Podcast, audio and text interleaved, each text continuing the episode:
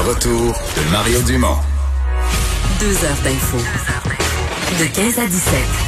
Il provoque et remet en question. Il démystifie le vrai du faux. Mario Dumont et Vincent Dessureau. Le retour de Mario Dumont. Bonjour, bienvenue à ce beau jeudi 28 mai. On va passer la prochaine heure et demie euh, ensemble. On va vous résumer cette journée en actualité. Bonjour Vincent. Salut Mario. Chaleur encore. euh, Chaleur encore euh, dernière journée, euh, mais euh, c'est comme c'est une semaine. euh, les gens qui ont pris, et j'en connais un là, qui a pris à TVA cette semaine en vacances, euh, il doit être fier de son il choix. était content. Mais quoi que moi, cette semaine, j'ai- j'avais la semaine dernière. Qui était belle aussi. Mais Moins canicule. Mais c'est ça, mais des fois, tu veux pas nécessairement être à. Non, mais la canicule. piscine- Si t'as une piscine ou Ouais, une oui. chaise- et, et ou une chaise longue, euh, tu peux correct. quand même euh, apprécier euh, la chose. Euh, donc, euh, revenons donc sur euh, les dernières annonces euh, au Québec. D'abord, le bilan. Oui, parce que euh, on- évidemment le bilan maintenant qui ne sort plus à 13 heures, là on le rappelle, euh, mais un peu plus tôt dans la journée, un peu passé à 11 heures, le gouvernement qui l'envoie sous forme de communiqué. Alors le euh, le, le bilan aujourd'hui au, euh, au Québec fait état de 74 euh, nouveaux décès et bon c'est encore un bilan qui est assez élevé au niveau des, des décès, mais le reste va mieux là. Entre autres, on le disait, au niveau des hospitalisations, c'est moins 173 depuis une semaine. Euh, encore, euh, on en a retiré plus de 40 euh, aujourd'hui des lits d'hôpitaux, 563 nouveaux cas. Alors, à ce niveau-là, c'est quand même positif. Ça devrait d'ailleurs assurer les autorités sur la réouverture en cours, quoi qu'on n'a pas encore l'effet de toutes les mesures, là, où on devrait attendre deux semaines, selon M. Arruda. Au niveau des décès, par contre, c'est encore élevé, mais M. Legault qui tenait à expliquer que 70 euh, des 74 décès, c'est dans des résidences pour personnes âgées. Euh, pour montrer encore là le deux mondes. Alors, il y en a seulement quatre décès dans la communauté.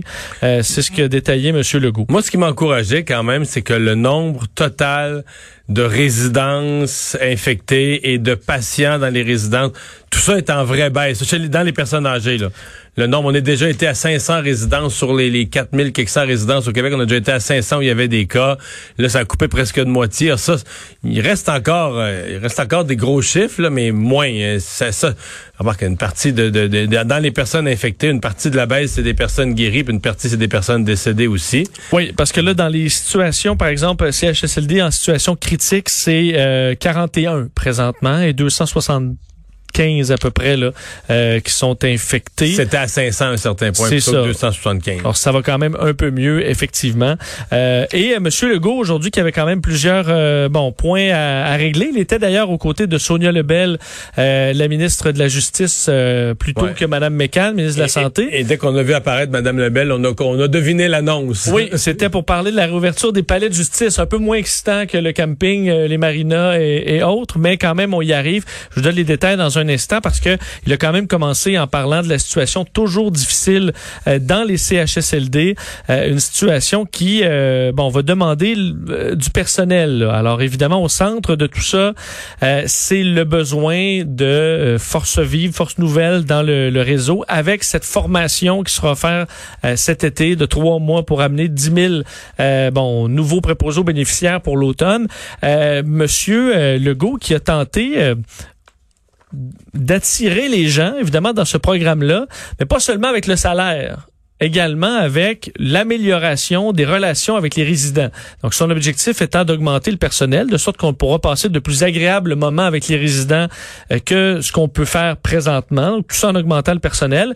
Et il avait même un livre avec lui, un livre de Marie Laberge, qui raconte une histoire dans un CHSLD où justement on a un jeune préposé qui reçoit des conseils de, La relation préposé-patient. là. C'est ça. Bon, c'est c'est de la fiction là, mais M. Legault aimerait que ça devienne réalité. Euh, D'ailleurs, je vous fais entendre euh, un extrait parce que c'est pas la seule chose qu'il a dit qui a qui a fait réagir. On peut l'entendre. Avoir le temps de mettre une débarbouillette euh, euh, fraîche sur le front, euh, masser les jambes, puis surtout parler, prendre le temps avec une résidente, un résident en chaise roulante, de l'amener à l'extérieur, aller prendre l'air. C'est ça qu'on doit viser. Si vous voulez faire une différence dans la vie des gens, ben engagez-vous. Hein? Le Un fameux engagez-vous. slogan connu. Effectivement. Alors, est-ce qu'il y aura euh, de l'intérêt? Il faudra voir, parce que Marguerite Blais elle-même avait été questionnée plus tôt aujourd'hui, là, ce matin, elle a parlé euh, à la presse et euh, se disait confiante. En fait, on- lorsqu'on lui demandait euh, 10 000, est-ce que c'est pas trop, elle disait, ben, faut avoir de grandes ambitions et de grands rêves. Le but, par contre, c'est d'espérer que ça ne, ça ne demeure pas un rêve. Par contre, le nombre de personnes qui sont en maladie, qui sont qui ont quitté le, le- le réseau temporairement, euh, ça c'est en nette baisse quand même. Là. On revient, euh, on était à 12 000, 11 000, là on est revenu à 9 300, quelque chose du genre. Et un jour, il faudra peut-être poser la question que M. Legault nous donne l'information. Je veux dire, mettons en temps normal, qu'il n'y a pas de pandémie, rien. euh, le 10 octobre dernier, l'automne dernier, Oui. ce chiffre-là était pas zéro, là. Je veux dire, sur, euh, il y a quoi, il y a 300 000 personnes dans le réseau de la santé, plus, euh, il doit toujours en avoir au moins euh, euh, des gens partis en dépression, en burn-out, en maladies de toutes sortes. Il y a un pourcentage qui, est- Ben, à qui est- mon qui est avis, tu absent. dois, tu dois toujours être à, mettons, 2% 5 6 000, je sais pas. Il doit, fait que, tu sais, le, le- le chiffre, il faut le comparer non pas avec zéro, mais le comparer avec ce qui est le, le flot courant là, habituel du- de personnes qui se qui se présentent pas. là. C'est vrai. Euh, D'ailleurs, euh, bon, euh, pour ce qui est des, euh, des préposés aux bénéficiaires, on envisage aussi un, un plancher salarial là, euh, pour le privé. secteur privé, Ouais. parce Ça, qu'il y a je une inquiétude. Là. Ça, je la pogne pas. Mais c'est-à-dire que je la pogne pas. Je, je comprends, on dit, euh, c'est comme une simplification de la réalité. Tu dis, OK, on va donner 26 dollars dans le secteur public, donc on comprend que les gens, parce que là, si tu laisses les gens du privé à 14-15, ils vont tous s'inscrire, ils vont tous vouloir aller travailler dans Mais le t'es secteur déjà public. payé plus cher juste à faire la formation, donc Oui. euh, je veux dire. Donc, tout le monde va s'inscrire. Donc, les, les- les- les résidences privées vont se retrouver dépouillées. Euh, là, on dit, ben oui, mais dans le secteur privé, pour qu'ils rattrapent, on va mettre un plancher salarial. Ben, mettons, tu le mets le plancher, je sais pas, moi, à 23, 24. Mais là, s'ils gagnent 15, puis tu montes à 23, 24, mettons à 24, ça fait 9 piastres d'augmentation. C'est 60% d'augmentation. Mais là, Il y a quelqu'un qui va payer ça. il y a quelqu'un qui va C'est le payer ça, là. résident, Ben souvent, oui, qui c'est paye ça. déjà quand même Mais cher. pré- présentement, là, 99% dans une, une résidence pour personnes âgées privées, c'est il y a des petites subventions, des petites bébelles, là, mais c'est 99% payé par le résident. Donc, l'ensemble des autres sources d'argent, ça représente 1 Fait que si t'as une augmentation, mettons, de, de, de, de loyer de, de 700 pièces par mois, euh, là, tu vas avoir un problème des résidents qui pourront plus payer. Là, M. Legault a entrouvert la porte à ce qu'on puisse avoir une espèce d'aide financière aux résidences privées ou une façon pour le gouvernement de les aider à donner des plus gros salaires. J'ai hâte de voir quelle formule on va, on va développer pour ça. Là. Et euh, la question des militaires aussi qui est pas claire parce que M. le Trudeau, euh, est-ce qu'il est vraiment à l'aise à ce que les militaires restent euh, au Québec et en Ontario jusqu'à la mi-septembre? C'est ce que Legault euh, demande, M. Legault demande pour le Québec.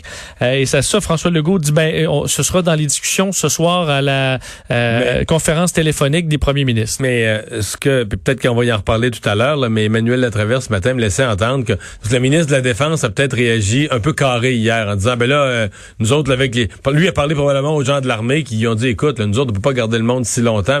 Mais donc le timing était pas bon pour M. Trudeau, parce que l'impression que ça donnait, c'est que là, un rapport accablant sur l'état des personnes, des, foyers de personnes âgées en Ontario, un autre rapport sur l'état des personnes au Québec. Monsieur euh, Trudeau s'épanche à dire j'ai lu ces rapports, je suis choqué, attristé. Nous, le fédéral, on veut aider. Puis à la fin de la journée, le ministre de la Défense dit non, non, non, nous autres, peuvent, notre monde, les- nos soldats ils peuvent pas rester aussi longtemps, on les retire. On de fait là. nos valises pour aller faire de l'ent... je veux dire, On n'est pas dans une Une guerre. là. guerre, là, c'est ça. Alors on va les envoyer. euh, faire de l'entraînement, faire de faire, d'autres l'entraînement. choses.